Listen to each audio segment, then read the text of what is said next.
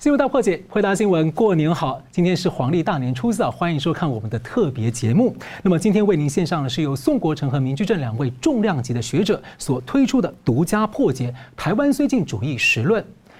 这个时代的主轴呢，明居正教授曾经说呢，是自由阵营和共产阵营之间的对抗。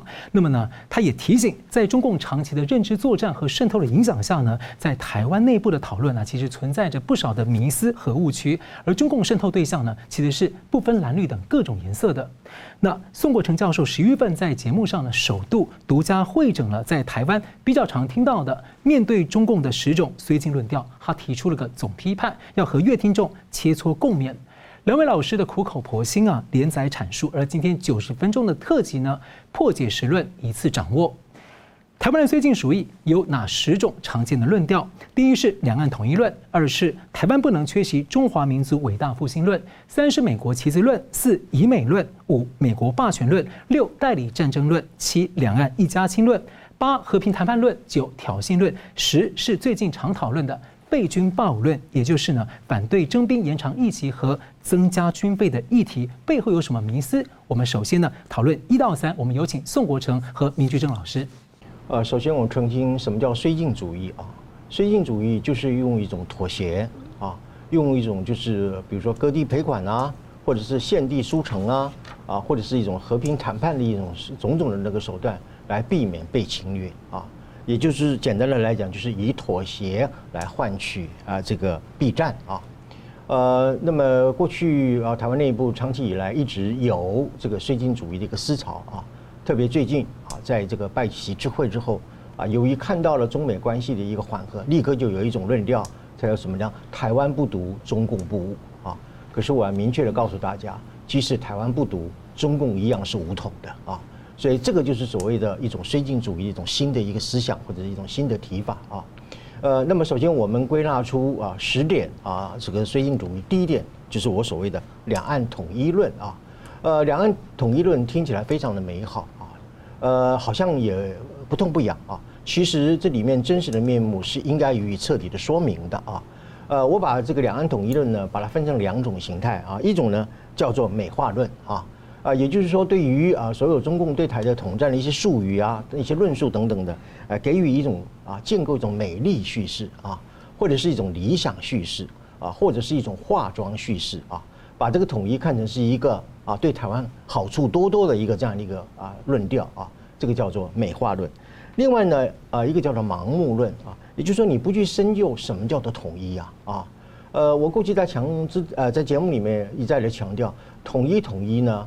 不是什么民族的伟大复兴，统一是对中华民国的主权的吞并，对台湾三万六千平方公里的全部的占领，啊，是把台湾的民主政治体制连根拔起，是对台湾两千三百万同胞的集权的统治，这才就是统一，这是统一的一个真实的叙事啊，或者是一种真真实的一个描述啊，呃，所以有些人呢，他不去探讨统一是什么样的一个真实的状况。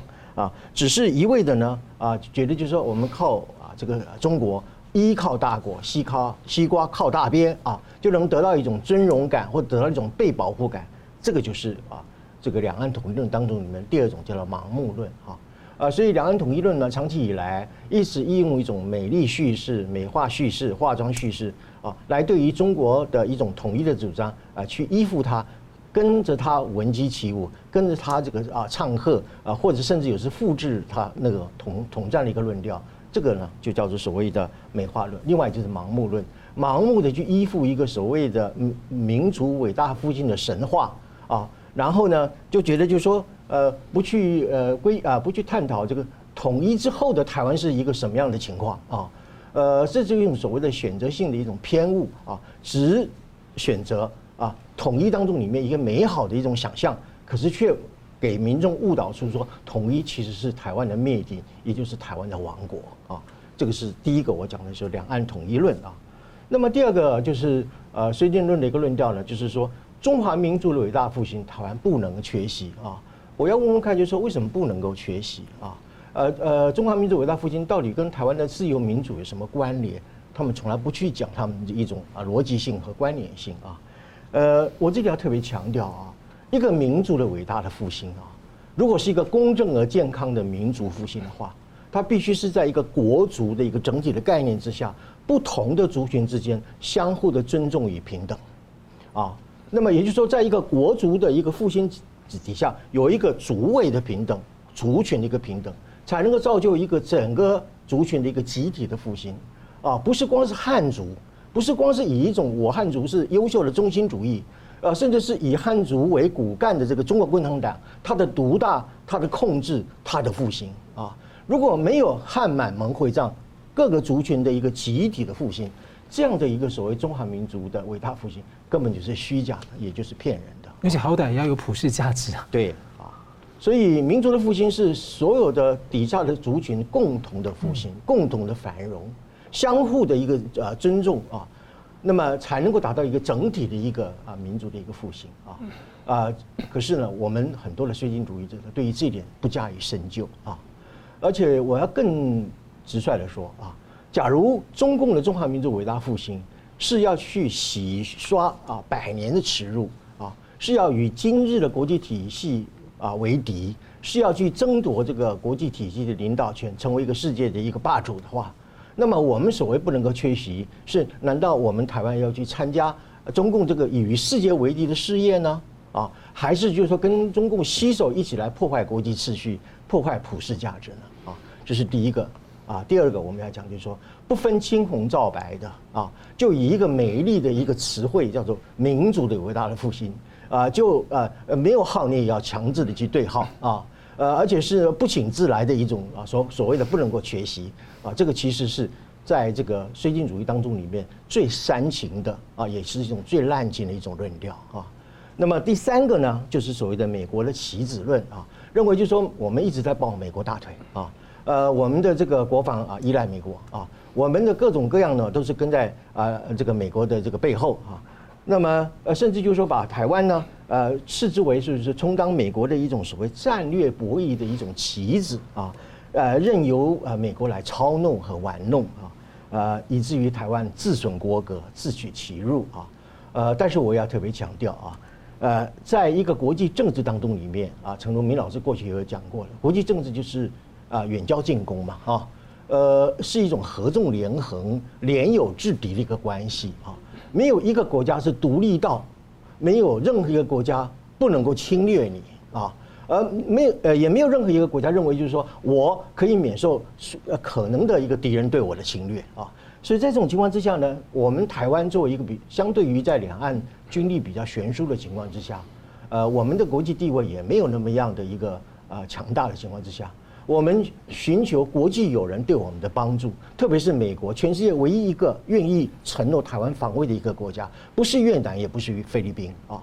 那么我们今天啊，那么呃，就算说是你依附一个美国的霸权，一个友好的一个国家来帮助我们抵抗中共这样的一个强敌，这个是天经地义、理所当然的事情。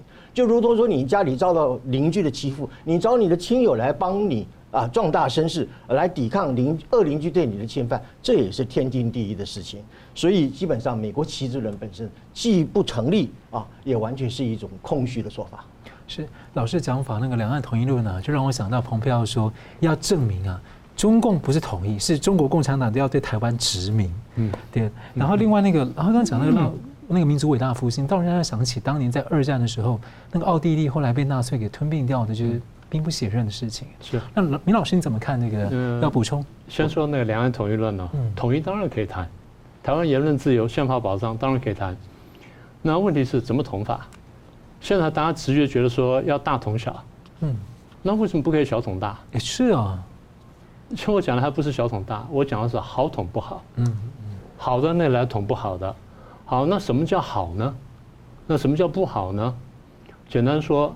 这两百年来，因为工业革命的关系，把人类社会呢普遍的从农业社会带上工商社会，而工商社会呢整个运作的方式跟人的价值观某种程度都变化了。所以现在我们说，在一个工商社会来袭的这么一个国际社会当中，一个国家的好叫什么呢？我们从经济、社会、政治三个方面来看，经济方面就是第一，它建成市场经济。第二，尊重私有产权；第三，基本建成了工业体系，啊，这是经济方面。社会方面呢，就老百姓生活富裕、安和乐利，然后自由而多元，这是社会的标准。政治方面有民主政治，有政党轮替，有法治、人权保障。这是我们所说的，到现在为止，我们看一个国际社会当中一个国家比较好跟比较不好的评量的标准，或者我们说回应工业革命挑战比较成功跟比较不成功的标准啊，这是好跟不好。所以，那有人觉得说啊，那我们现在在台湾都不能讲统一，统一被污名化了。那好啊，你怎么证明嘛？你怎么把被污名的统一讲清楚嘛？如果你不讲清楚啊，那就对中共投降。中华民国或者国民党过是过去不是没有讲过统一啊？他讲什么？中国要统一在民主、自由、均富、法治、人权之下。嗯，这有什么不可以谈？这就刚刚我们讲的标准嘛。就是经济社会政治三方面标准，你不讲清楚，你现在随便随随便便中共讲统一，你也跟着喊统一，大家当然觉得你是投降论，这是你没得赖的了，除非你能提出一套不同的标准出来。好，这第一个问题。第二，台湾不要缺席民族复兴，中华民族伟大复兴。呃，大家觉得中华民族被欺负一两百年来非常可悲，然后非常痛苦，所以民族主义呢是一个很高贵情操，这我觉得很好，很赞成。问题是。什么样的复兴才是真正的复兴？过去我们谈过这个问题，我也曾经问我朋友这个问题：你觉得今天一个比较高尚的、头脑清楚的德国人会认为当时纳粹德国崛起了吗？复兴了吗？你认为今天一个比较这个有教养的、然后有知识的日本人会认为当年的军阀日本是崛起了吗？是民族复兴了吗？今天有头脑的俄国人会认为当年的苏联是俄国的复兴吗？嗯，也就是我们平量复兴跟不复兴指标，不是在于军力的强大，不是在于扩张，不是在于侵略，不在于说这个屠杀，而在于说你是否达成我们刚刚讲的经济社会政治乃至文化的指标嘛？你必须在我们一般人认可的这种所谓的好跟良善的层面上面达到了一定的标准，甚至超过的标准，大家才叫做好嘛？那，所以我把这个问题再问一次：什么样的复兴才叫做真正的复兴？我再说一遍：经济、社会跟政治，这就是我们这两百年来两百多个国家民族在回应工业革命挑战的时候，你必须做的事情。达到这一步了，哎，那叫做成功，也叫做复兴；达不到这一步，那你还在努力。如果你往下沉沦的话，那就没什么好说了。中共经常讲世界潮流，世界潮流，这个就是真正的世界潮流。好，那现在 就像刚刚宋老师所说的，中共说，呃，这个中华民族伟大复兴，到今天为止的中共，它哪一点符合我们刚刚讲的标准？经济、社会、政治，哪一点符合我们的标准？市场经济、私有产权、工业体系、生活富裕、安和利乐利、自由多元、民主政治、智能政党政治、法治人权，哪一点符合？嗯，哪一点符合？如果都没有的话，那这个叫复兴吗？而他说复兴的时候，居然全世界只有这么多大小粉红，光听到“民族复兴”四个字就热泪盈眶，就奔上前去了吗？所以这刚讲到盲目论嘛。嗯，所以我常常讲。我说中共这个这些话术很厉害，一听的话，大家就如中疯魔，就上去了。你细细想想背后的东西，这种话谁都可以讲啊。那你现在所说民族复兴，你现在走的这条路，其实重蹈当年苏联的覆辙，重蹈东欧共产国家的覆辙，这些国家都被历史淘汰了呀。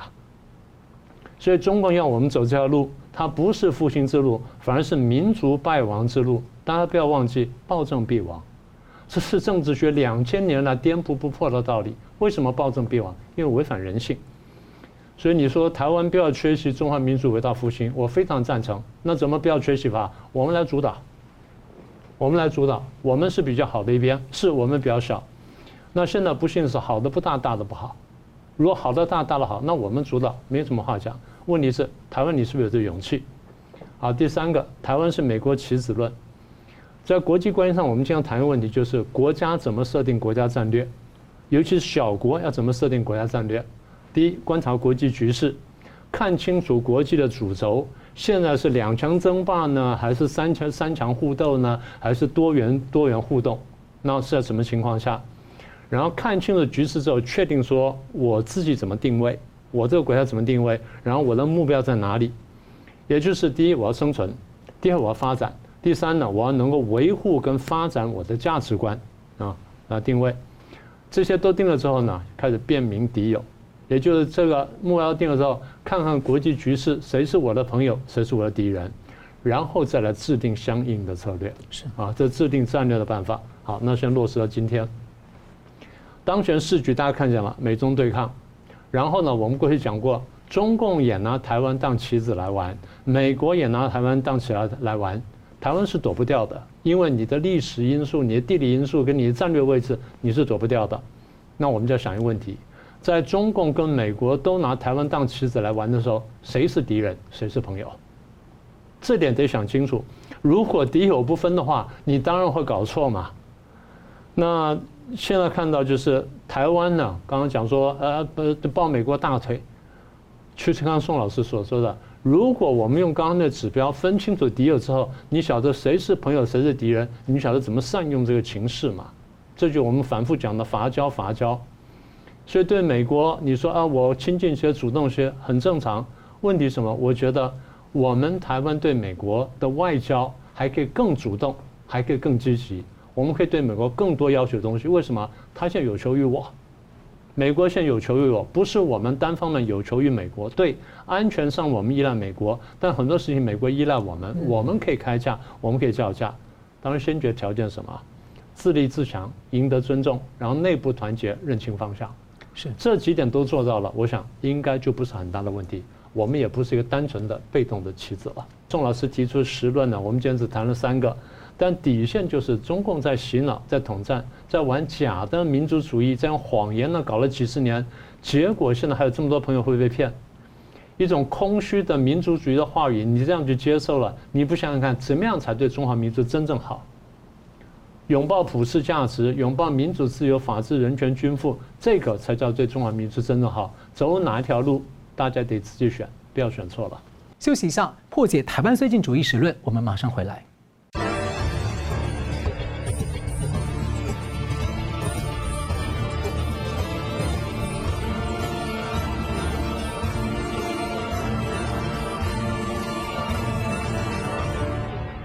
欢迎回到新闻大破解，过年好！今天的过年的特别节目呢，是由重量级学者宋国成和明居正老师呢独家破解台湾绥靖主义实论。而接着两位老师呢要谈的是第四、第五以美论和美国霸权论。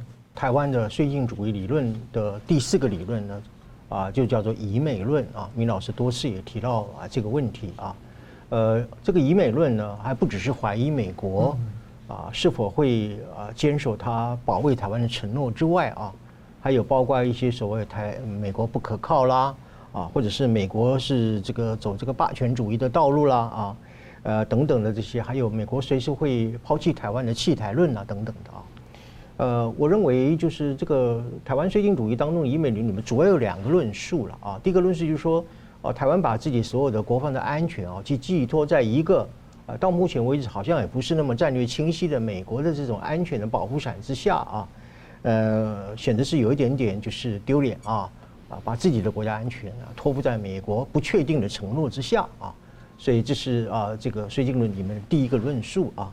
那么第二个论述就是说，美国是可以随时抛弃任何盟友的啊。你比如说在越南战争的时候，他就抛弃了南越嘛啊，呃，在这个阿富汗战争的时候就抛弃阿富汗嘛。那么对于啊乌克兰啊，美国也不愿意出兵嘛啊。呃，就是仅仅从这个美国是不是会出兵的这个单一的事件来判断，呃，美国可能终究会背弃台湾啊。你譬如说，呃，在当年季庆吉时的时候，呃，为了要这个联中制恶啊，那么也把中华民国的利益给牺牲了嘛啊。所以呃，举的这些例子呢，呃，来呃论断所谓的台湾把自己的安全啊，呃，寄托在美国的手上啊，是一种非常危险、非常天真的一种想法啊。那么我在这里就要严正予以驳斥了啊！第一点，呃，你说这个啊，美国经常会背弃盟友啊，我们就从越南战争来讲好了。越南战争最后美国之所以撤出，一个非常重要的原因是因为阮文绍政府太贪腐了啊。那么他们的军队也不愿意打仗嘛，就是面临到今天我们台湾面临一个情况，就是说，当我们面临中共的威胁的时候，我们是不是愿意用生命来保卫自己的家园的这个问题？当时越南是不愿意的嘛，啊，我们那时候可以看到很多的僧侣啊，在马路上就自焚呐，啊，抗议什么？说抗议这个战争嘛，啊，呃，宁可把自己给烧死了啊，他也不愿意去跟北越来对抗啊。呃，至于阿富汗，阿富汗呃，其实美国介入阿富汗战争。也是为了呃所谓打击国际恐怖主义嘛啊，他不是要去侵略人家啊，而且他后来也发现，就是说啊，这个阿富汗战争，阿富汗政府本身也很贪腐啊，阿富汗的这个国民的军啊，国民部队呢也不愿意作战啊，所以在种种理由之下呢，所以美国才一一的退出啊，呃，但是我要强调就是说，美国在这个几个事件当中里面，最后做出一个退出的决定，它是一种理性的战略思考。啊，因为对美国来讲的话，你继续投入到一个你不愿意啊面对战争的，你自己本身贪腐这么严重，连你自己都不愿意去对抗你的敌人的话，那美国去帮助你就没有意义了啊。所以他因此选择了退出啊啊，所以我们今天绝对不能够因为美国在几次啊，比如说在越南、在阿富汗这些问题上面，因为他基于一个理性的一个战略的估算啊，最后退出，就等于说美国终究会背弃台湾啊。呃，今天主张这个美国会背弃台湾这种说法，其实是不懂国际关系，呃的一个基本的结构啊。国际关系里面讲的就是说是，呃，国家与国家之间，要么就是像明老师跟我讲，要么就敌人，要么就是盟友嘛，哈。所以今天是一个敌友关系的一个判断，而不是说用过去美国在啊其他地区的一些特殊的一些例子啊，来证明说美国终究会背弃台湾啊。这是一个非常武断的一种推论啊。阿富汗其实美国投注了二十年有了。对。然后越南也好几年死了很多人了，对，呃，所以其实你说从二战以来，啊，美国的你说美国的这个军人啊，美国的这个海军陆战队，每一个人也是美国的人生父母养的，啊，你说二战他牺牲那么多的美军啊，啊，在越南战争在阿富汗当中里面，他也牺牲了非常多的美军啊，而且付出了庞大的一个啊军费的一个开支啊，啊，他其实是在维持一个国际秩序的稳定啊。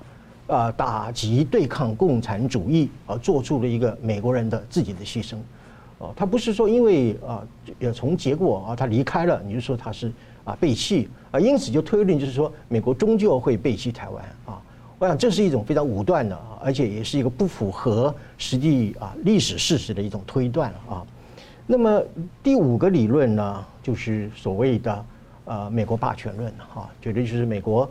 呃，所有的战争他都参加嘛，啊，啊，那么美国，呃，它是一个单极的一个霸权的体系啊，呃，所以我们不，台湾不应该跟美国这样的一个霸权，呃，这个啊同流合污啊，或者是抱美国的一个啊大腿等等，啊，这种说法本身也是错误的，而且也是不切实际的啊，呃，我要特别强调说，有些人就是不懂国际关系的，就把这个霸权霸权呢，好像把它当作是流氓恶霸一样啊，是吧？这个霸权呢，hegemony 啊，呃。这个霸权，这个跟这个 bully 就是霸凌的那个霸主霸道是不两个完全不同的概念啊。这个啊，gentleman 的意思是说，它是具有维系国际秩序的一个力量，而且它要免费提供许多的国际公共产品啊，让整个体系能够维持稳定。现在全世界只有美国是一个霸权国家，为什么？只有他有这个能力啊，来建构一个国际体系啊，然后提供免费的公共产品。啊，同时对于这个体系本身的破坏者，他有能力去加以惩罚，甚至把它驱逐出去。所以所谓的这个霸权理论这个概念本身，它是一个国际体系稳定的一个非常重要的一个基础。有很多的国际关系学者都认为，就是说，无论是两极体系或者多极体系，事实上对国际体系是更不稳定的啊。所以今天我们不要说一听到美国霸权就以为是美国是恶霸，美国是流氓啊，这完全是不懂国际关系啊理论所造成的一个结果啊。对，所以今天我们要特别讲的就是我们呃，在这个呃国际关系当中里面，台湾由于自己本身的呃，相对于大陆来讲的话，呃，大陆比较大，我们比较小嘛，无论是土地、人口等等。那么军力当中，你在军事的对比上来讲来讲的话，也有一种所谓的不对称的一个状态啊。所以在这种情况之下，当然在国际关系当中里面，我们要去拉拢或者是啊找这些国际上对我们友好的国家。来帮助我们抵抗这个中共这样的一个庞大的敌人，这个就是联友制敌嘛，啊，也就是说是一种合纵连横一个作用啊，呃，所以今天就是说你不能说因为美国他参与这个战争，他也参与那个战争啊，所以他就是一个恶霸啊，他是一个国际体系的破坏者，如中共所宣传的，不是，他正是一个国际体系的一个霸权稳定的一个维护者。而他由于他有台湾关系法，他有六项保证，基于这样的一个法律的承诺，他保护了台湾。我们要认清，就是说谁是敌人，谁是谁是朋友。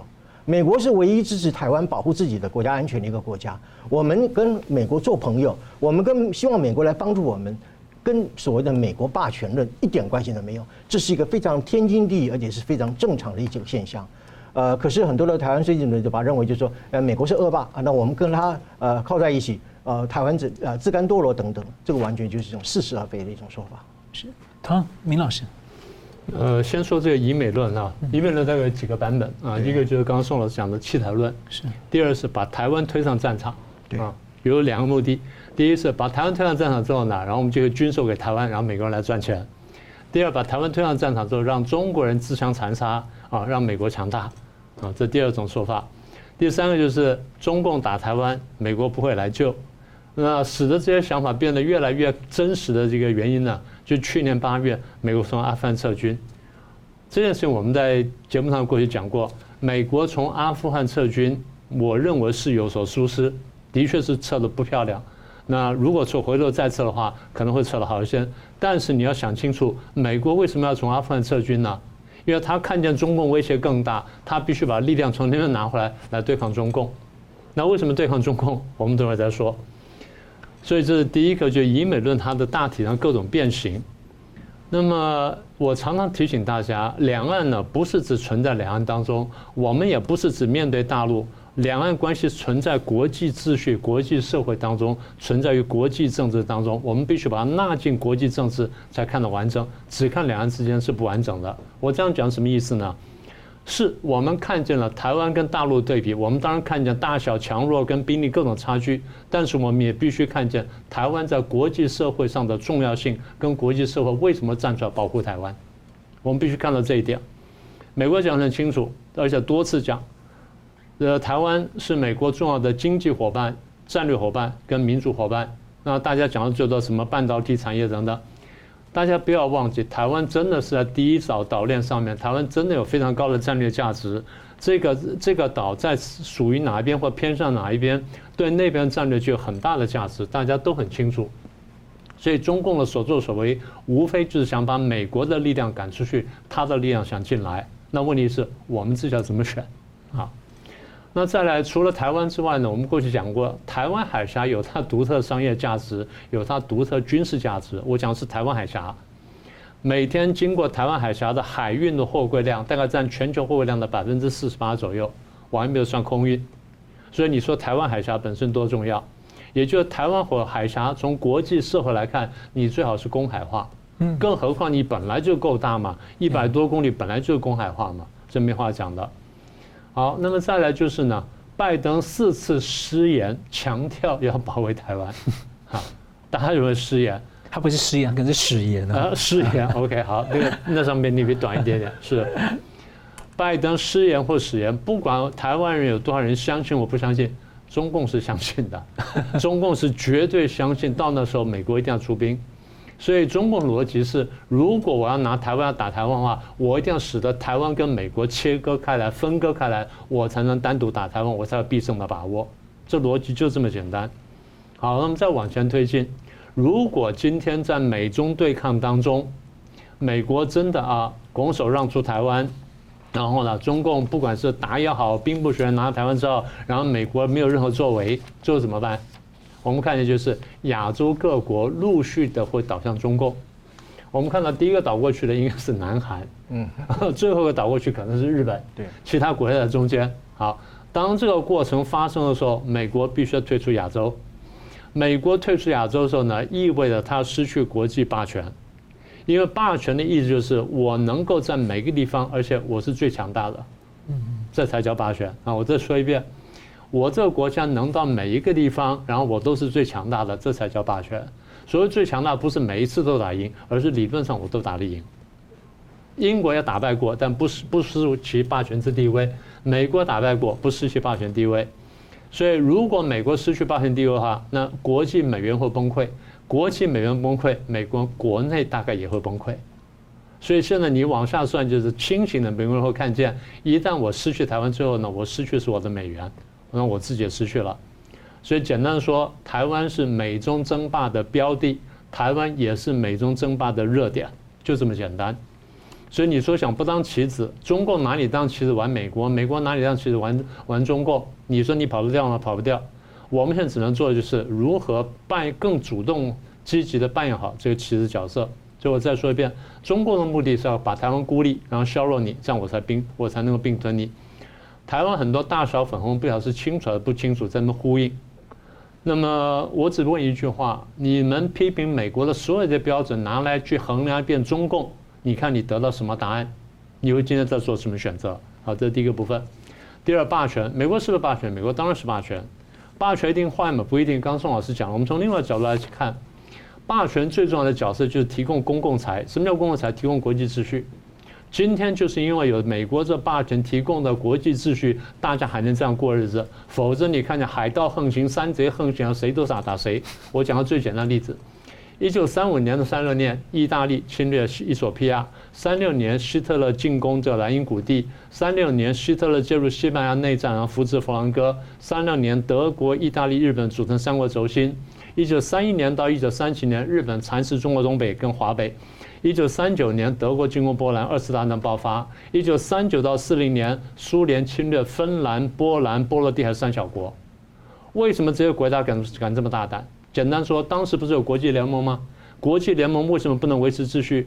因为美国没有参加国际联盟，英法采取姑息主义，所以国际联盟也好，世界强权也好，没有人愿意说淌这个浑水。敢去维持国际秩序，也就是没有人要提供公共财，没有人要当霸主啊，没有人要当霸权，这就看见一个没有霸权的社会跟没有霸权的这个国际国际秩序，也就是国际秩序就大瓦解。今天如果美国不当霸权的话，我不要不要说别的，只要俄国侵略乌克兰，美国跟欧洲收手的话，第二天中共就打台湾，就这么简单。所以今天小粉红跟我们讲说啊，美国介入，所以乌克兰会打得更久。美国如果不介入，你看看，你明天就要逃难吧？逻辑就这么简单。所以今天美国来帮助我们反共，我们现在把美国推出去。中共最希望你把美国推出去。美国来帮我反共，我求之不得。我们不是反共几十年吗？为什么原来反共人不反共了呢？大家要扪心自问。对啊，你说我们抱美国大腿可以啊，我们多抱点，多跟美国开口，多要东西嘛。美国今天提供的是国际秩序，中共恰恰好就是破坏这个国际秩序，我们应该看懂。所以这个现在国际秩序，国际秩序对台湾是有利的，我们要维护这个国际秩序。在这意义上，我们必须跟美国站在一起，维护这个对我们台湾、对中华民国有利的国际秩序。刚才讲到说，以美论跟美国霸权，基本上就是中共大外宣，中共对台湾跟对其他地方的认知作战。台湾人，你要不要照单全收？你为什么不想想看，中共为什么要做这件事情？中共动机是什么？那反过来，如果说真的照你所说的，我们真的跟美国切断了，我们真的不甩美国霸权，你觉得中共对台湾会干什么？中国对台湾是更好、更和气、更和平，还是中共立刻一翻脸，立刻把我们一口吃掉，然后奴役我们的两千三百万老百姓？大小粉红们真的要想清楚。啊，以美论，我觉得。啊，是一种故意的怀疑了，是中了中共统战的一个计 啊！呃，明明人家是那么样的帮助你啊，你却要怀疑人家，你帮助我是什么样的图谋？你有什么样的野心？你在打什么样算盘啊？我觉得就是朋友帮助你，你要怀疑朋友的诚心诚意啊！我觉得这是一个非常非常不负不负责任，也是一个非常不厚道的一种说法。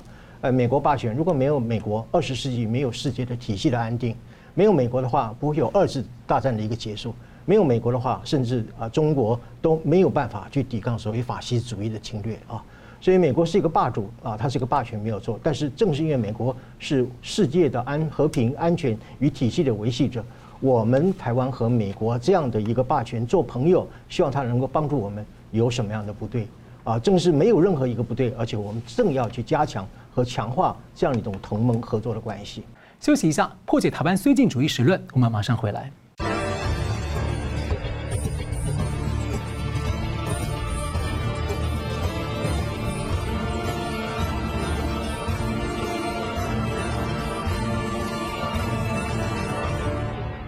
回到新闻大破解，过年好！过年特别节目呢，是由重量级学者宋国成、明居正两位老师所为您独家破解台湾绥靖主义实论。在台湾呢，比较常听见的面对中共的十种绥靖论调有哪些盲点和误区？那么前面听完了前五论，您有什么想法呢？欢迎音乐听众朋友们呢，在干净世界的平台或者 YouTube 平台留言和我们切磋交流讨论。那接着呢？两位老师要谈的是第六和第七代理战争论以及两岸一家亲论。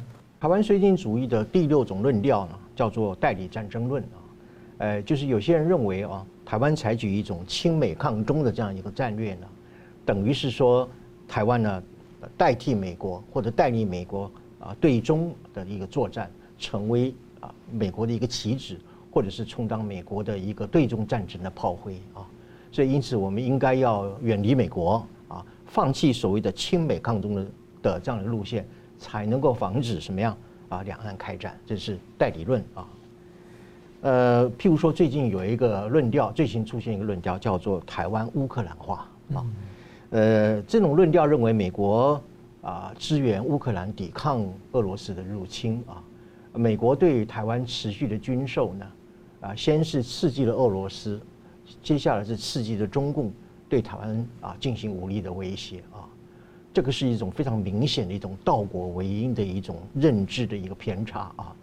呃，你在想说美国支援台湾的一个军售的时候，你怎么不想一想这样的事情是因为中共不断对台湾啊实行武力压力的一个结果呢？啊，呃，那么美国支援俄罗呃乌克兰抵抗俄罗斯，不就是因为遭受俄罗斯的一个侵略所导致的一个结果？所以这个很明显的一个倒果为因啊，甚至认为就是说，呃，这样的一个结果呢，就是我们亲美啊、抗中啊，呃，会使得台湾乌克兰化。我觉得这是一个非常非常严重的一个错误的观点啊。呃，那么还有就是说，我认为在当前的一个美中台的三角关系当中啊，已经不存在了一个从冷战思维里面所产生一个代理战争的这个概念啊。呃，有些人以为啊，或者有些人用这个所谓的越南战争或者是韩战等等。啊，来比喻就是说，韩国啊，啊，或者是越南啊，啊，充当了美国的一个代理战争的一个角色啊。呃，不要忘记啊，美国的海军陆战队是是从仁川直接登陆到朝鲜半岛打韩战的啊。呃，美国的海军陆战队也是从西贡上岸啊，然后打越战的，乃至于美国一直啊一直在阿富汗战争啊，自己的军队打了二十几年这个战争啊。呃，所以并不存在所谓一个代理人战争的这样一种说法。你发动的是共产国家。对对，就是说，呃，代理人战争本身模糊了一个美国其实是为了要反共，为了要恶堵共产势力的一个扩张啊，所采取的一种正义的战争啊。呃，那么故意把这样战争啊扭转成为就是说是啊受援国家本身代理了美国来进行一种战争啊，这是非常非常错误的啊。我特别要指出来，就是说，美国今年啊通过了三份的一个啊重要的一个报告啊，一个就是二零二二年的这个国家安全报告，还有二零二二的啊核态势评估报告，还有一个就是导弹防御系统报告。这个三个报告中里面最核心的一点就是说，美国放弃了怎么样啊？不承诺啊，不承诺放弃第一次打击，就是说，美国已经不再遵守。不做第一个打击的这样一个承诺，美国要做第一次核打击，简单来讲就是这样子啊。核打击针对的是传统跟核战呢，而且针对的一个对象呢，很明显的，除了俄罗斯就是中共啊。所以在这种情况之下呢，呃，已经没有什么代理战争这种传统的一个说法，其实根本就是代位战争。也就是说，美国如果发现啊，譬如像打韩战的时候，他发觉南韩的部队抵挡不住北韩的时候，他自己上岸打仗。啊，他发现南越的部队比不上北越的时候，自己派军啊到中南半岛去打仗，阿富汗也是一样啊，呃，所以呃，如果美国有一天认为呃两岸的军力确实是有啊相对的悬殊啊，呃呃，台湾可能没有办法抵抗对抵抗这个啊抵挡中共的这个军事压力的时候，美军有可能就是直接上台湾上岸，直接打一个叫做代位战争啊，因为过去的这个韩战也好，越战也好，阿富汗战争也好。啊，美国都是自己上场上去打的，不存在所谓的一个台湾作为一个代理啊，韩国作为一个代理，或者是越南作为一个代理战争的这样的一啊一种说法啊，呃，当然当时是存在一个美苏一个对抗的情况啊，呃，但是就几个个别的战役上来讲哈，美国都是亲自上上上场的啊，所以他呃不再说是说把台湾当做是他对呃中呃对中战争的一种代理人，他直接就是什么啊帮助台湾啊通过打败中共来保护台湾的安全，这个叫做代位战争啊。所以呢，所谓的代理战争论呢，根本就是不成立的啊，也不存在的啊。好，那么关于台湾绥靖主义的第呃第七个论点啊，第七个论点就是所谓两岸一家一家亲论了啊。呃，那么两岸一家亲论呢，呃，基本上呢是啊呼应了中共啊统战的一种所谓的亲情勒索了，或者是一种叫做情感的绑架啊。呃，如果两岸真的一家亲的话，我相信呢。啊，就不会，或者是不应该有啊全年无休的这个军机的扰台啊，也不应该说一天到晚在侵犯这个台海中线的这种所谓的新常态啊，更不应该发生佩洛西的访台之后所谓的围台军演啊。呃，这种矛盾的地方就是说我时常呢送点水果给邻居吃享用啊，可是我偷偷把我的垃圾丢在你们家门口啊，这个意思就是说，你假如真是一家亲的话。就不应该有这样的一个威胁台湾一个动作。我想这个不需要我们专家来说，像一般稍微有一点常识的人都能够了解啊。呃，还有一点就是说，如果你真的两岸一家亲的话，你这个你也不应该整天放任那些五毛啊、小粉红啊来进行一种啊认知作战呐啊，网络的一种仇恨的动员啊，把台湾人称什么弯弯啊、呆包啊等等的。呃，这种这种仇恨的动员其实。呃，不仅是使得两岸一家仇啊，呃，没有任何情感的联系啊，也没有任何情感的一种作用啊，啊，所以我认为两岸一家亲啊，我觉得台湾的绥靖主义者哈，呃，你不能够只选择啊，呃，两岸一家亲这个部分，但是你却从来不去提中共对台军事威胁这个部分啊，呃，因为甚至包括有很多的学者就认为，就中共的对台政策，呃，一手硬一手软。那你总不能一直提那一手软的部分，那一手硬的部分你就只字不提啊？这个就是所谓的选择性的认知偏误了啊。呃，所以我觉得就是说，两岸一家亲，这是一种最为煽情的，是一种情感绑架的，是一种道德勒索的。也就是说，对于中华文化当中里面的家庭的伦理所进行的一种政治滥用，同时也是对两岸人民一种情感上一种虚假的操纵。所以我认为两岸一家亲呢，是既虚假而且完全不能够接受。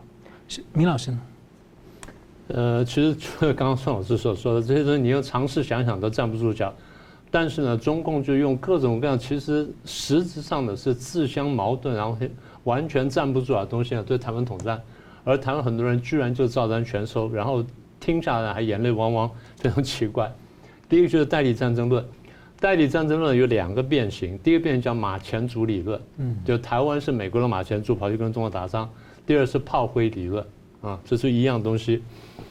其实你仔细看一下，我们讲过很多次了，美国是从来不愿意跟拥有核子武器的国家真正爆发战争的。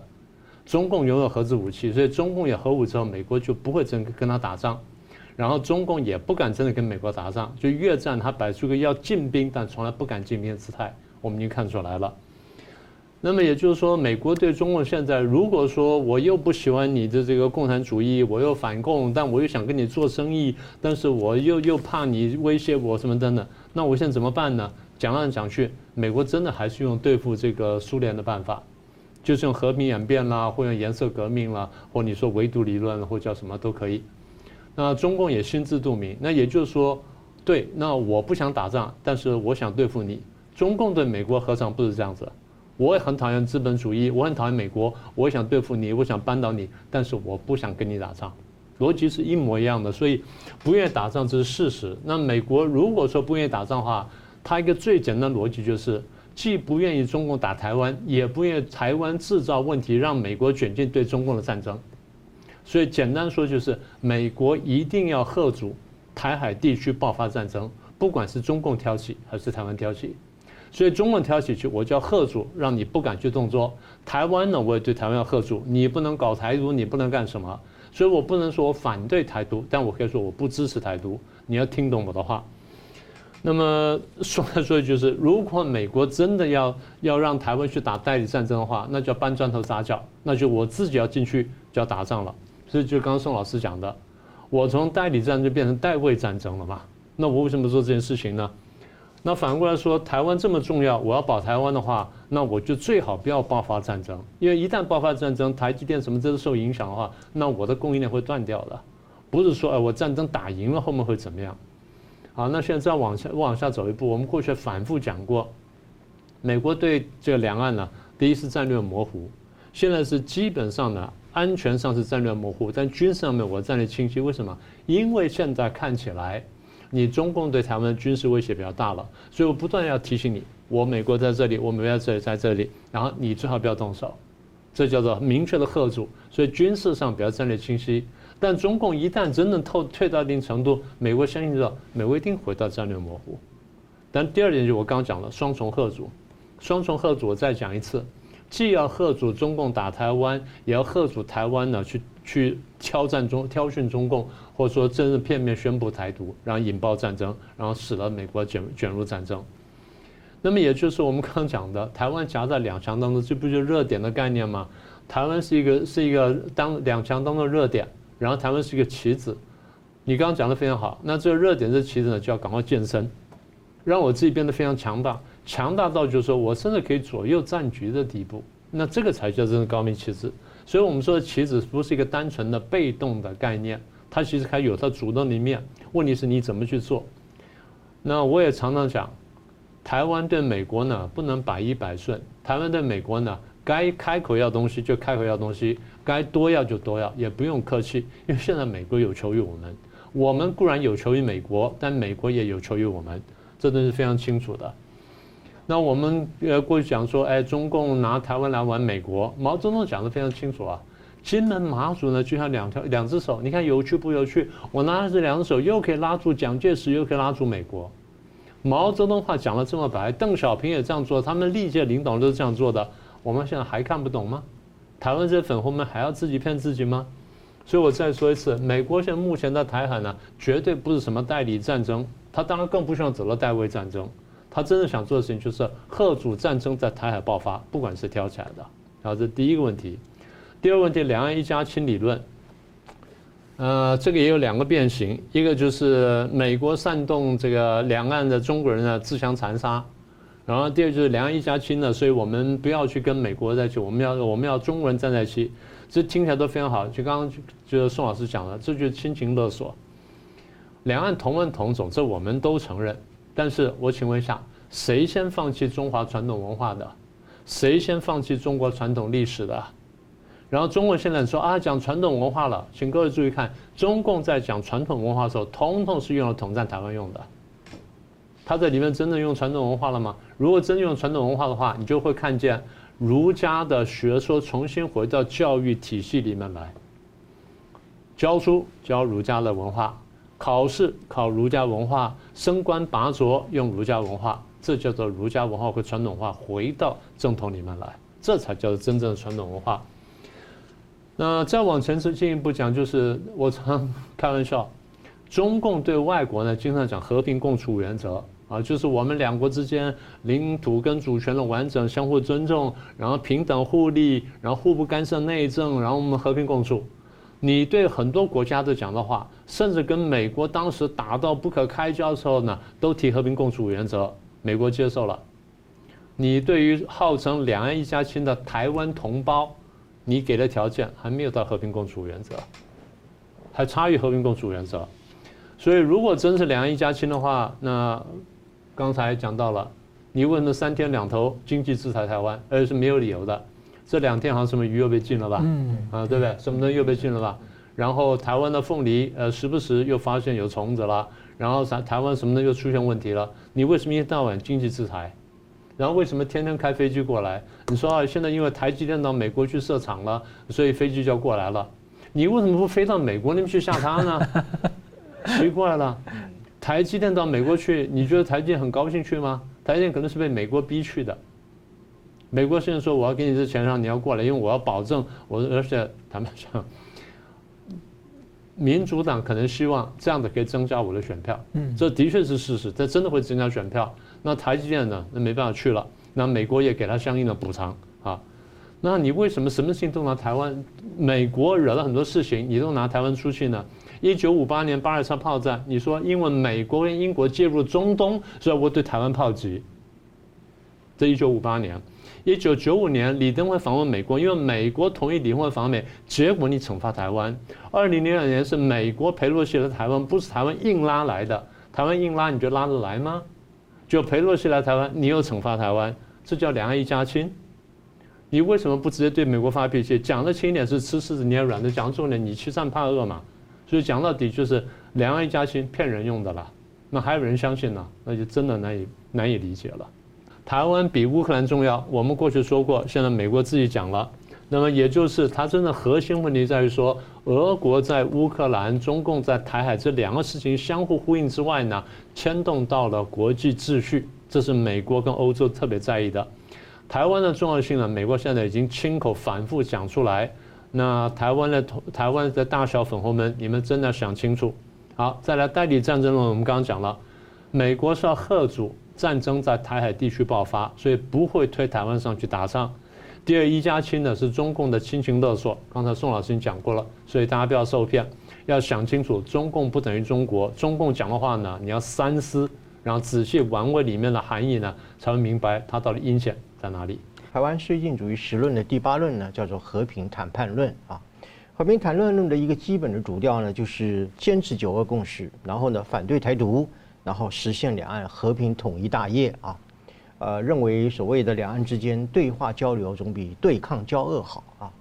啊，当然了，对话交流比这个对抗交恶一般情况要好啊。一般情况来讲是可以成立的，但是对中共是不能成立的啊。所以啊，各位注意啊，所谓的实现所谓呃两岸和平统一大业啊，是大业哦，大业是什么意思？伟大的一个事业啊，啊，所以呢，和平谈判论呢，啊，它就是以怎么样用这种啊，试呃，试图用这种谈判的这样的一种烟幕或者是一种想象，以为用谈判的方式可以跟啊中共啊来换取和平啊，这个就是啊所谓的一种非常一厢情愿的一个幻想啊。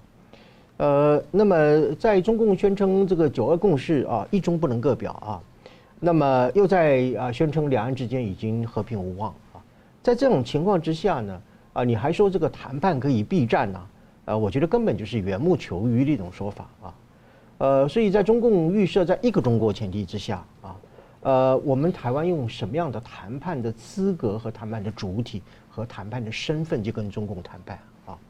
呃，就是说，我们到底是扮演一个什么样的一个利害相关者的一个角色？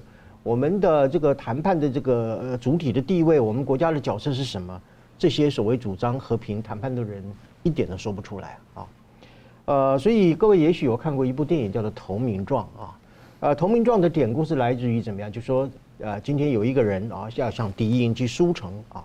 要证明你对敌营本身的一个最大的忠诚是什么呢？就把你自己本身的阵营的首脑的头砍下来，提着人头向敌人的阵营去啊，这个书城啊，献忠啊。呃，所以我认为这个和平谈判呢，我讲的严重点来讲的话，其实是要砍掉台湾所有人民的头，去向中共来纳头献诚啊。呃，为什么呢？呃，认为谈判就可以避战这种说法，全世界的政治历史当中找不到一个。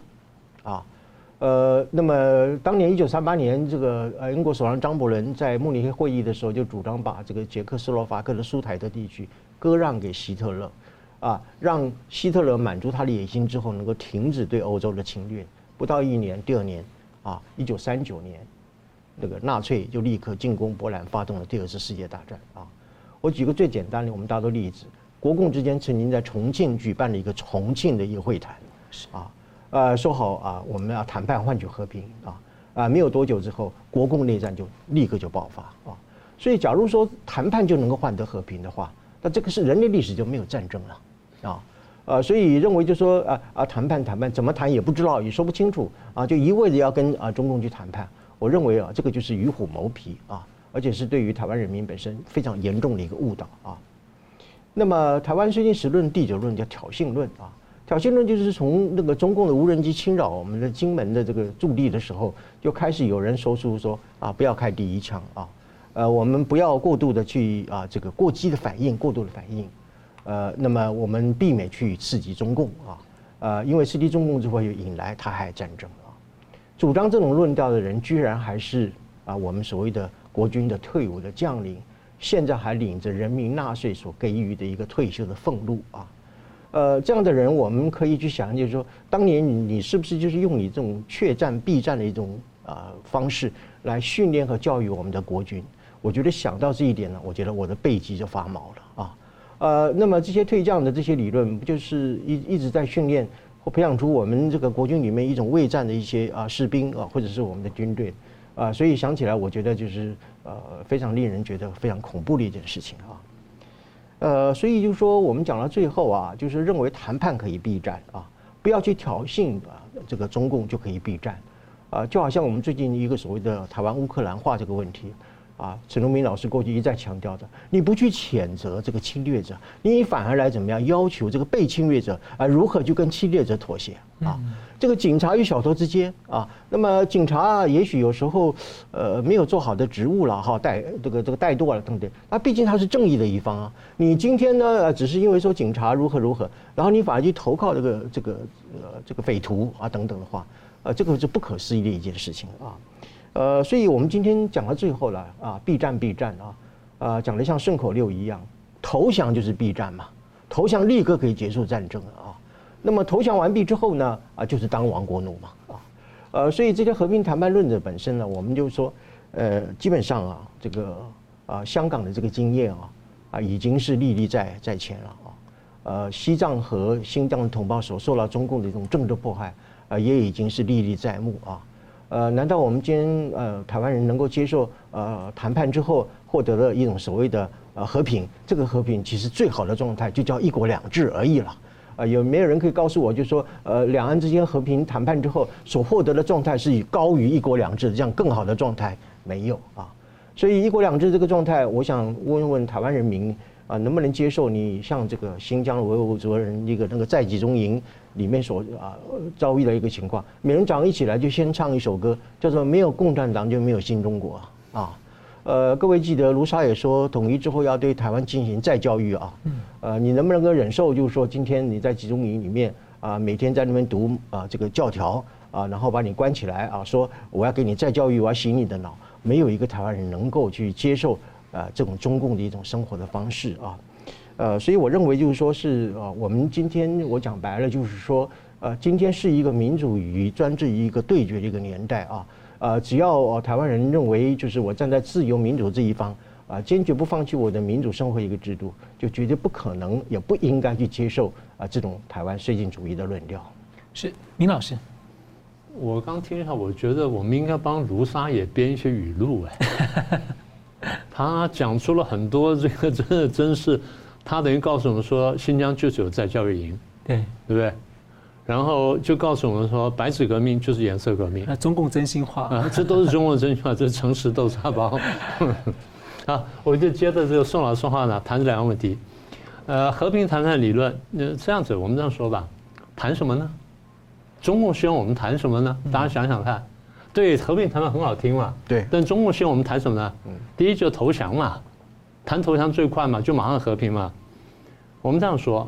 大家都晓得台湾比大陆好，即便在台湾不断骂台湾、不断舔共人，你都会觉得台湾生活比较好。那为什么生活比较好的投降生活比较差的？那为什么不中共投降中华民国？嗯，好，这第一个。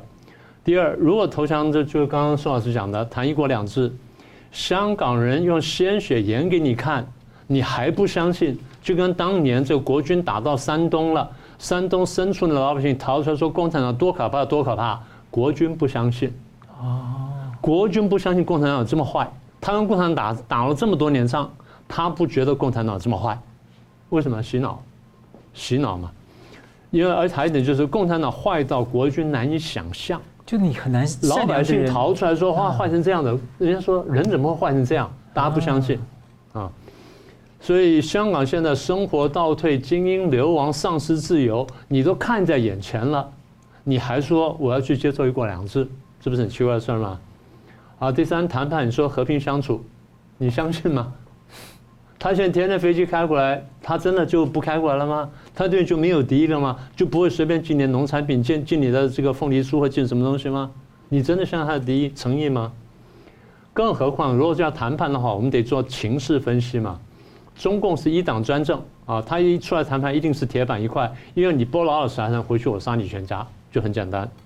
台湾政党恶斗完全没有共识，中共一来谈的话，加上他现在的渗透、洗脑、分化台湾内部，一开始谈话，中共一定打宣传战，到最后台湾内部一定大乱。有的说这个条件好，有的说那条件不好，有的说应该接受，有的说应该不接受，就乱成一团。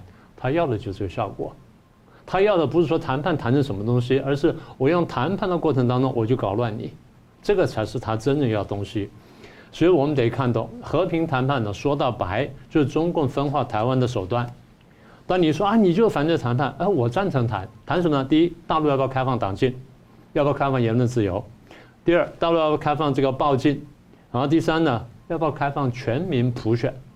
简单说，坏的向不好的看，就是坏的向好的看齐嘛，而不是好的得跌到坏的里面去嘛。这是这个毛泽东当年呢，在跟蒋中正打仗的时候，他喊出的诉求。他喊出说这个，新华日报也写了。对，这就是七八十年前他用来统战的这个口气跟这个跟内容。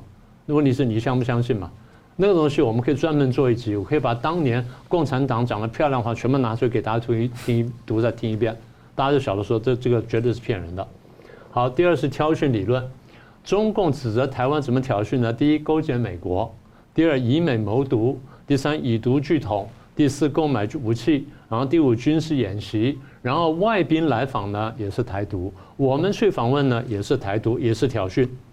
好，那这样我请问一下，台湾要怎么做才不是挑衅大陆呢？台湾还能怎么做才不是挑衅大陆呢？一句话讲完，彻底投降。彻底投降，接受一国两制香港化，那就不叫挑衅。那你要走到那一步嘛？这不就回到刚刚我们讲的东西吗？所以中共为什么一再指责台湾，然后挑衅大陆呢？简单说，第一，抢夺话语权，因为他知道自己很多地方不如台湾，他必须颠倒黑白，抢夺话语权。他为什么不如台湾呢？我前面不是讲了吗？我说这个中共呢，在很多方面不如台湾，他自己心里知道，所以他现在必须抢。他怎么想呢？先说民权主义。台湾的民主政治呢，有很多缺陷，我们知道。每天晚上八点钟，我们打开电视机听到的都是台湾的缺点，我们自己都讲了，对不对？你在大陆打开哪一台电视机可以听到自己大陆自己的缺点？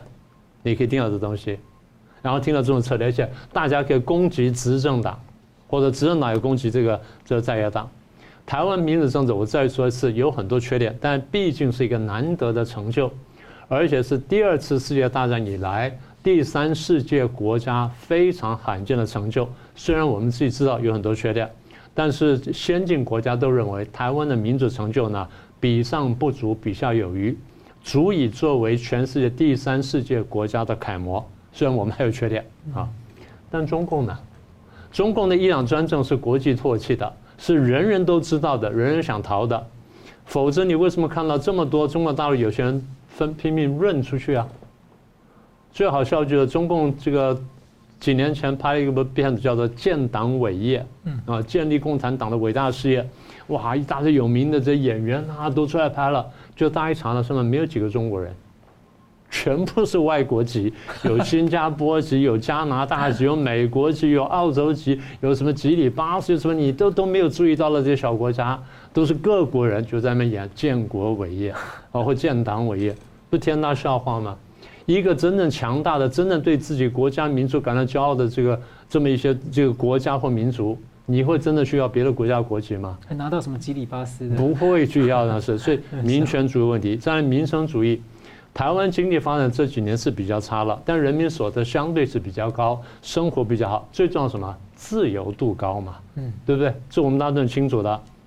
好，大陆号称脱贫了。但是第二天、第三天呢，总理也出来讲，统计局局长出来讲，我们有六亿人呢生活线呢在在这里。嗯，那我们怎么脱贫呢？我们是把国际贫困线向下降的，是这批人脱贫了。你是口号上脱贫了，而中共自由度大家知道全球倒数。那么也就是中共的共产主义也好，一党专政也好，它是违背世界潮流的。你也清楚，我也清楚，他也清楚呀。好，那最后回到民族主义问题，大家说，那你台湾民族主义没什么好讲的吧？这样讲。如果没有中共打压，凭中华民国在台湾的成就，是不是排在世界前列？是不是排在世界前列？是不是可以扬眉吐气？如果没有中共打压的话，当然是，对不对？所以民族主义呢，是我们自己怎么去讲而已。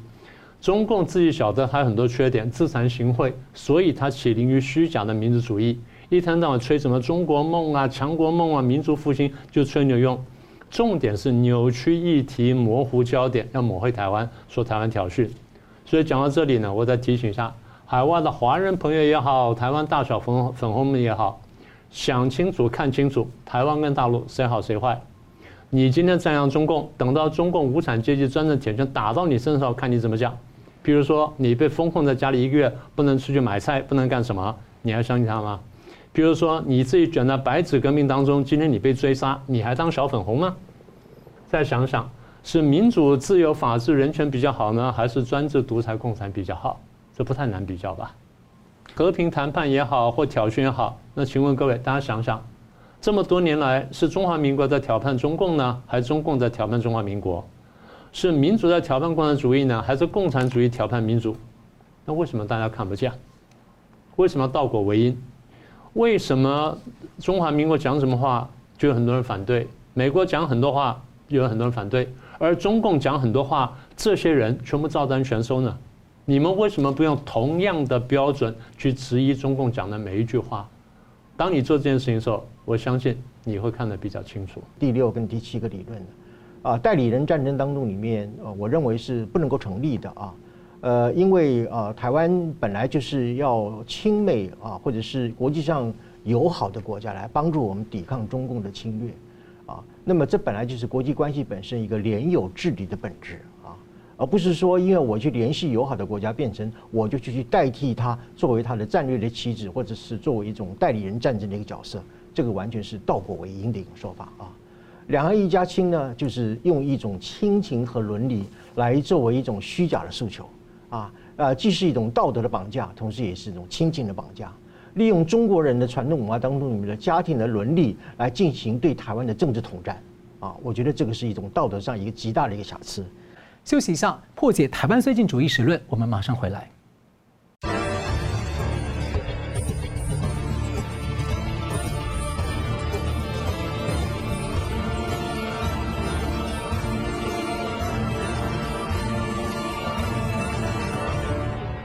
欢迎回到新闻大破解，过年好！我们的过年特别节目呢，是由重量级学者宋国成和明居正两位老师呢，独家为您破解台湾绥靖主义时论。那么接着呢，要谈的是第十点废军霸武论。台湾绥靖主义时论的最后一个论调呢，我们把称之为啊废军霸武论啊，它包括了五个啊说法。第一个就是说，台湾年轻人啊啊不喜欢打仗，不愿意上战场啊。那么第二个就是说是。呃，这个训练场地不够啊，我们台湾那么小啊，那么还有就是少子化啊，征不到兵。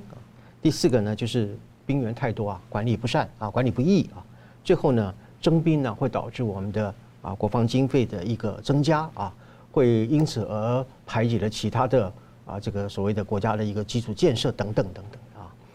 呃，那么其实这个以这种理由，譬如说以年轻人不喜欢战争啊，不喜欢上战场。啊，当然，谁愿意上战场？谁喜欢战争啊？但是你到了保家卫国的时候，谁能够不上战场啊？所以，而且就是说，你认为年轻人本身这个拒绝赴战场、不喜欢当兵，其实没有任何科学的依据啊，没有任何科学依据，只是一种武官的武断的一个猜测而已啊。呃，而且对于爱台湾的台湾的年轻的时代，我觉得是一个污名化。呃，所以因此，我认为，呃，这个这样的一种污蔑年轻人这样的一个说法，其实也蛮打击民心士气的啊。呃，所以这也是我们要要加以批判的一个第一点。因为最新的民调显示，有大概七成三的民众是支持这个义务役的役期延长到一年嘛？对，就是我接下来要讲，就是说，根根据最近的一个民调啊，呃，我们台湾大概有百分之七十的人是支持兵役从现在的四个月延长到一年，就是义务役的兵役期啊。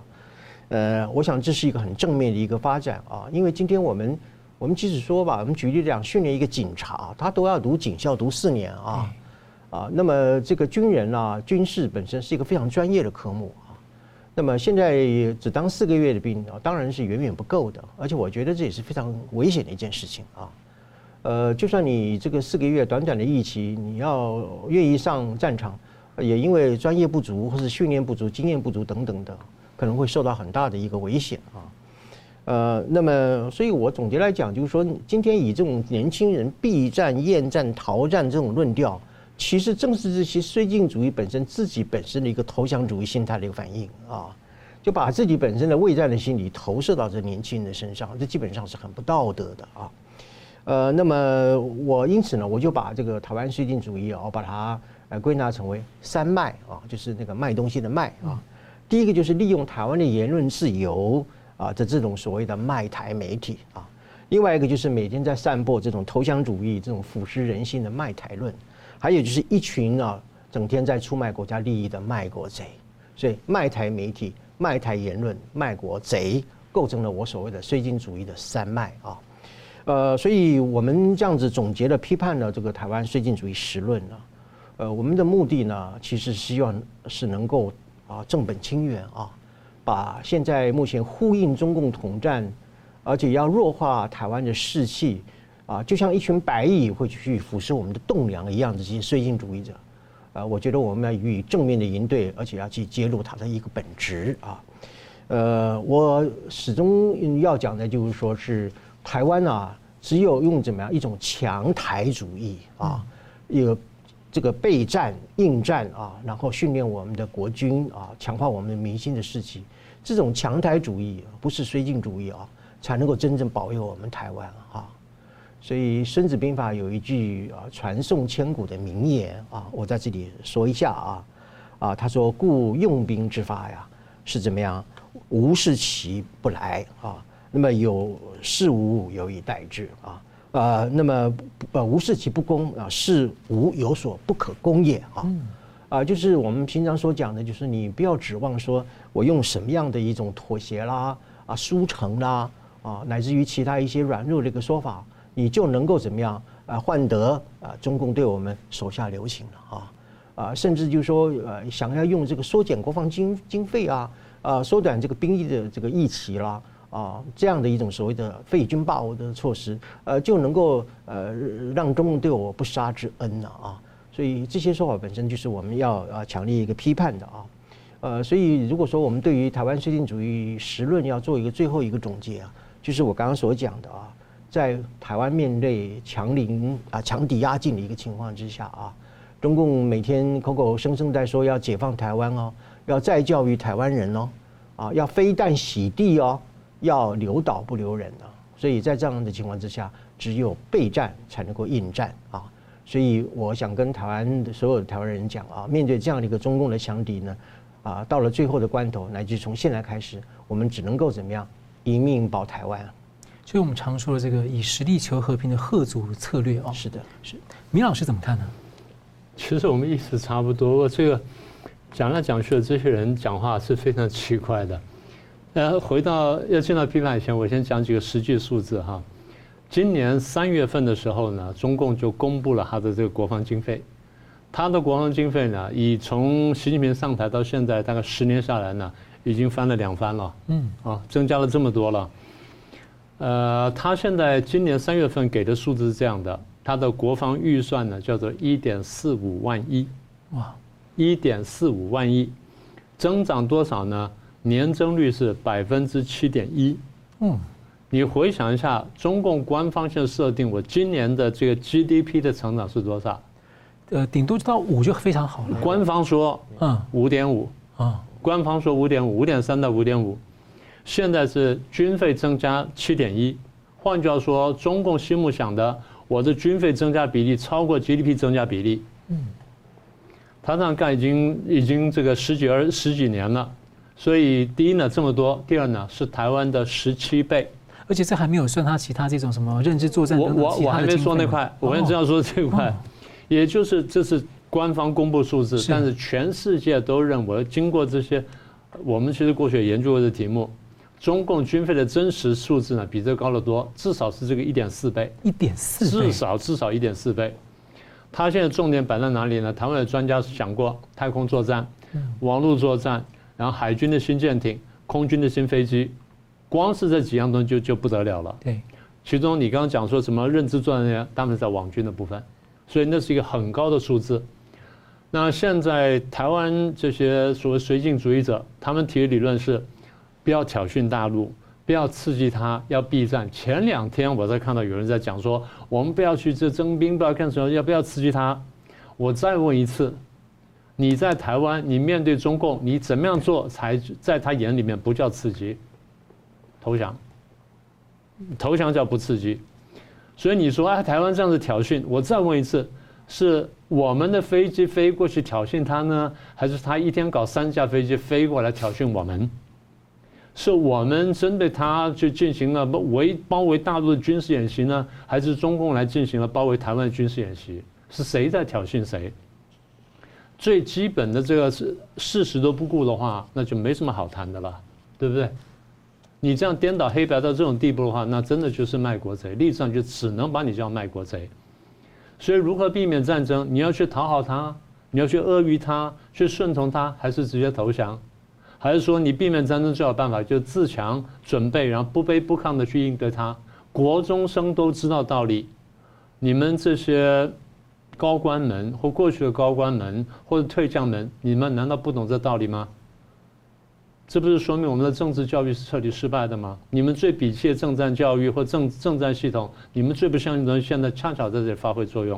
因为老师其实以前过去我们学到的是，呃，不断的告诉我们，中共它是这种软土深掘，会一步一步的进逼。就是如此嘛。那现在就是你现在也配合他软土深掘，你也在步步后退。他多决一次你就后退一次，他再决一次你就后退，最后你就投降了嘛。这个历史教训太多了。西方我们常讲，就二战时候捷克斯洛伐克。斯洛伐克要归并到这个纳粹纳粹德国那边去，然后回来去逼这个逼着捷克，捷克最后没办法，他只好让步了。让步完之后呢，亡国嘛，就这么简单嘛。亡国亡国，当然还不到灭种地步，但被奴役啊。嗯，这是西啊，你说这是西方历史，中国历史你应该很熟悉了吧？岳飞、秦桧、宋高宗跟金兀术的历史，你难道不清楚吗？当时谁要战谁要和，当时岳飞主战，后来骂他什么军阀。那组合呢？秦桧加宋高宗拿到和议之后，高兴到不得了，然后要准备开大张宴席要庆祝。岳飞上书说不可以庆祝，因为这是国家之事跟国家危险的开始。宋高宗非常生气，两年不到的时间，金兀术挥兵南下。嗯，这种血斑血泪斑斑的教训，大家都读过历史，你怎么会不知道？要避免战争，就你刚刚说的，不能不备战，对方虎视眈眈了。我们当然就是能战方能和，让对方没有觊觎之心嘛，而不是说，哎，我他很凶了，所以我后退一步他就不会凶了，没有这种事情。香港不让步了吗？香港不低头了吗？最后呢？你说能有什么用？所以香港那那些勇武派在街头上抵抗，到最后还难免被碾压。那你说我们真的顺民之后就碾压到你们完全没有翻身的机会吗？讲这些话的很多人呢，上一代呢，跟我们一样。从大陆过来的，你难道忘记一九四九年吗？你忘记你父母父母亲那辈怎么跑过来的，或你祖父那辈怎么跑过来的？你说你不记得了？一九七零年的中期南越沦亡的故事，你总看过吧？历历在目。当时为什么南越的这个抵抗决心不够坚强？然后北越很强，好打下来了，然后美国又撤手了。那你觉得现在你真的松手了，真的让步，对方不打过来？对方会觉得说，你真的可爱到我不想打你，有这种事情吗？然后大陆沦陷了，南越沦亡了，老百姓这个遭受共产主义的迫害几十年，你老家的亲人也遭受迫害几十年，你都忘记了。所以谁对谁错，谁忠谁奸，历史上清清楚楚。那我想请问，就是最后你在历史上想留一个什么样的名声？历史会写的啊，历史一定会记载的。某年某月某日，你在什么地方讲了什么话，大家看得见的，大家记得住的。某年某月某日，你在什么地方做了什么事情，干了什么事，大家看得见，会记载的。大家常常讲说要从历史上学教训，这不就是历史吗？有中国的历史，有外国的历史，有过去历史，有眼前发生的事情。香港朋友才在两年前演给我们看，大家还相信一国两制？你真的相信中共对香港人这样子是因为香港人自己坏，中国人对台湾会觉得更好吗？你真的相信吗？不要忘记，中共对于二层或者这种这叛逃过来人，他有十六字真言。呃，降级入降级运用，逐步消化。请问什么叫逐步消化？肉体上消化你，就这么简单。可以当炮灰。肉体上消化你。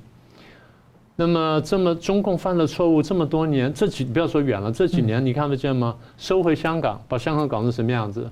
然后惩罚台湾，就国际上现在批评你在什么地方？然后在南海扩张，国际上反对到什么地步？然后你对抗美国，国际上怎么怎么回击你？你的战狼外交，国际上引发了多大的反弹？然后你的亲民政策现在造成什么后果？你的共同富裕对国家经济造成什么伤害？每一件事情，大家想清楚，都是一党专政的错误，都是一党专政错误。而台湾这些朋友们还竟然相信大陆体制比较优秀，台湾的民主政治比较糟糕。那这样的话，你真的不用留在台湾，你这边活得太辛苦了，你还是投奔那边去吧。我很少讲这么重的话，但如果这样你都听不懂的话，我只能跟你这样讲。我不是要你去受苦，而是说你去那边亲自体会一下，你再回来告诉我说那边真的比较好。你去体会看看。你发现说你买不到药的时候，你被钉在家里面的时候，你买不到菜的时候，然后你这个进不了医院的时候，而高官进去，你看看你有什么想法？这时候你才晓得说，到底是台湾这个有缺点的民主政治比较好呢，还是呢你一天到晚向往跟吹嘘的一党专政比较好？这个时候你就知道了。我不用高喊什么人权问题，这是每个老百姓每天切身生活他所经历的事情，对不对？买药也好，买菜也好，风控也好，上学也好，大家都看得见的。所以我再提醒大家一下，呃，我们是讨厌共产党，我们是讨厌，我们要对抗他，我们不用恐惧，不用说，因为看对方看起来貌似强大，你就很害怕，因为他的貌似强大，相当一部分是吹嘘出来的。你仔细看看数字，仔细看看那些东西，不要听中共传过那些农场文章，你就晓得真相是什么。所以不要自己把自己的战斗意志给消磨掉了。对方在统战你，在洗脑你，对方在对你打心战，你为什么听得这么舒服？我们苦口婆心这样讲，你听了很难受，对中原逆耳。中共讲的话，你就觉得听了很顺耳、很愉快。你为什么不用检视我们的话，跟检视美国的话的同样标准去检视中共对你讲的话？你会得到什么结果？你会得到什么结论？这样子的话，你才会想得清楚。到底谁才真是所谓的爱台湾或爱中国？这个才是我觉得，呃，今天你要说总结吧，就是我真正想讲的话。中共统战很厉害啊，我们过去都经历过，所以请这些呢，这些朋友们，我不想说你们是什么样的名字，但是我想提醒你们，中共真的不等于中国，这点呢，你一定要分清楚。刚才讲说这绥靖的这些问题哈。我们在台湾呢，苦口婆心在讲讲这东西，其实很简单。我们喜欢我们的价值观，我们喜欢民主、自由、法治、人权，我们喜欢我们的生活方式。这就为什么我们的先人呢，从大陆跑到台湾来，然后在台湾我们花这努力之后呢，我们希望说台湾这套制度能够在全中国里面发扬光大。所以我们做的事情呢，是反共而不反华，这点大家一定要想清楚，要听清楚。我一直认为呢，对台湾有缺点。但是中华民国到目前为止的成就，真的是中华民族未来的希望。在一开始的时候，受到明居正老师对于以美论的批评所得到的启发，啊，所以我进一步的去整理出了所谓的台湾绥靖主义实论的总批判。我们的目的呢，就是要正本清源，拨乱反正啊。所以我把台湾的绥靖主义把定义为三卖的原因，就是因为啊，有一个啊出卖啊国家利益的所谓的。啊，这个啊卖台的啊媒体，还有就是啊一天到晚腐蚀了我们的民心，侵蚀了我们国家栋梁的卖台言论，还有就是一群我觉得是完全没有是非观念的卖国贼啊，呃，所以呃我要讲的就是我们呢物事抵制不来啊，事无有以待之，呃，我们希望通过这样一次的连载哈，能够与台湾人民共勉之。宋国成和明居正两位老师独家破解台湾绥靖主义实论，乐听众朋友们看完之后有什么想法呢？欢迎在干净世界平台或者 YouTube 平台下面呢留言，一起来交流切磋讨论。很感谢你的收看。那么在新年期间呢，要祝福大家过年平安，善德常在。也希望呢大家能够跟更多的亲友们呢介绍我们，能够和他们认识，并且呢，欢迎他们一起收看，来参与我们的交流。新闻大破解，我们大年初六见。如果您喜欢我们的节目呢，请留言、按赞、订阅、分享，并开启小铃铛。那么，感谢各位呢长期对我们的支持。新闻大破解团队呢将持续为您制作更优质的节目。